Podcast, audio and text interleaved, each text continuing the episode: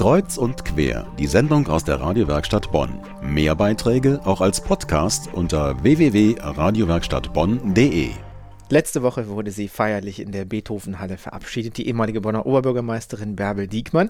Aber sie ist nicht die einzige, die ihre politische Karriere in dieser Stadt beendet. In Kreuz und Quer begrüße ich heute den bis Dienstag noch jüngsten Ratsherren der Stadt Bonn, Florian Beger. Guten Abend. Hallo. Florian, Sie sind mit 20 Jahren in den Bonner Rat gewählt worden. Das war 2004, also vor fünf Jahren. Bei der aktuellen Kommunalwahl hatten Sie für die Grünen nicht mehr kandidiert, weil Sie sich jetzt erstmal dem Studium widmen wollen.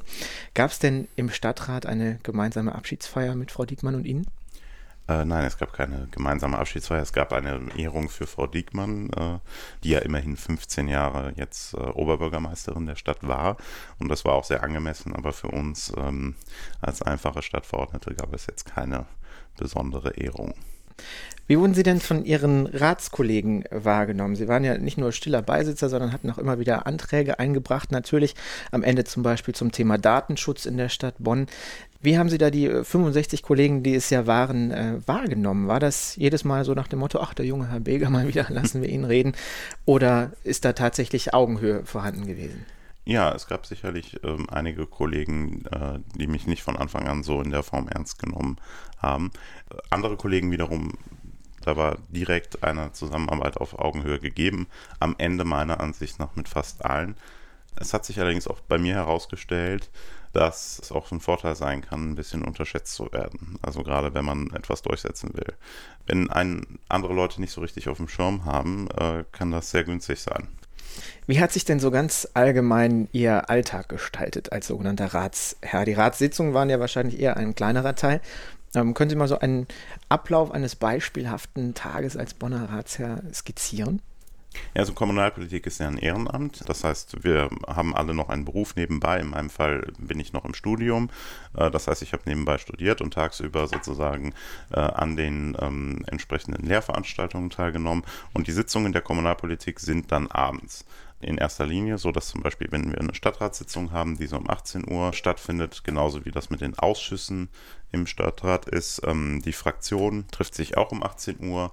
Ähm, so sind halt diese Termine über die Woche verteilt. Äh, da hat man meistens im, im, Prinzip ein bis zwei Termine dieser Art in der Woche.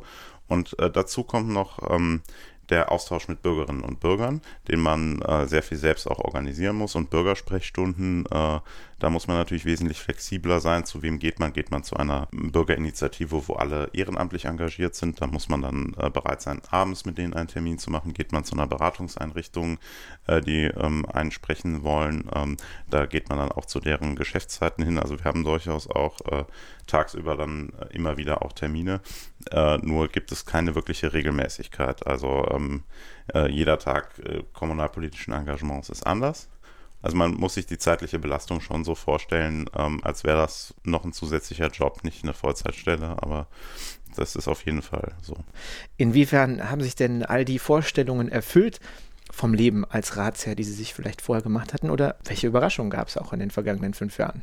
Ich habe es mir ehrlich gesagt ein bisschen glamouröser sozusagen vorgestellt. Ich wusste natürlich, dass Kommunalpolitik etwas ist, was jetzt äh, nicht jeden Tag im, im, Fernsehen sich abspielt oder wo man sehr bekannt wird oder so. Das war auch nicht das Anliegen. Das Anliegen war ja etwas Inhaltliches, etwas zu Themen äh, äh, bewegen zu können in der Stadt und an politischen Problemen zu arbeiten ich bin aber darüber auch nicht richtig enttäuscht gewesen, weil im Prinzip die fachliche Arbeit in den äh, Ausschüssen mir auch am meisten Spaß gemacht hat eigentlich. Und wenn man etwas durchsetzen kann. Was sicherlich für Neue und auch für mich schwer war ähm, zu akzeptieren, ist, wie langsam Fortschritte zu erreichen sind oder wie lange es dauert, etwas durchzusetzen. Da kennen Bonner Bürger und Zeitungsleser wahrscheinlich auch Beispiele zu Genüge. Also da sei nun mal das World Conference Center genannt, die Umgestaltung des Bonner Loches, die Kennedy-Brücke, das Festspielhaus. Ganz viele solcher Themen, die die Stadt jahrelang mit sich rumträgt und man sich als Außenstehender immer fragt, was tun die Politiker eigentlich, dass es da nicht mal zu einer abschließenden Entscheidung kommt. Ja, wir machen zu viel auf einmal. Äh, das ist jedenfalls mein Resümee ähm, nach äh, diesen fünf Jahren Stadtratsarbeit. Man hat ein etwas zu schnelles äh, Tempo einfach im ganzen, in der ganzen Herausforderung Strukturwandel in Bonn angeschlagen und das ist äh, sicherlich jetzt beim World Congress Center ist, wird das ganz offensichtlich, ja, dass wir vielleicht nicht immer mit der notwendigen Sorgfalt dafür aber mit einem sehr schnellen Tempo diese Projekte angegangen sind. Ihr politisches Steckenpferd waren ja nicht die Großprojekte, wie wir sie gerade angesprochen haben, also World Conference Center oder Festspielhaus beispielsweise, wo es auch um viel Geld geht, sondern eher die Minderheiten, wenn man sich so auf ihrer äh, Internetseite umschaut oder auch die Anträge im Blick hat, äh, die sie gestellt haben im Rat. Minderheiten sind ja jetzt nicht unbedingt die Gruppen, die einem dann am Ende zu großen Wahlsiegen verhelfen können. Warum ist das dennoch so ein Schwerpunktgebiet in Ihrer politischen Arbeit?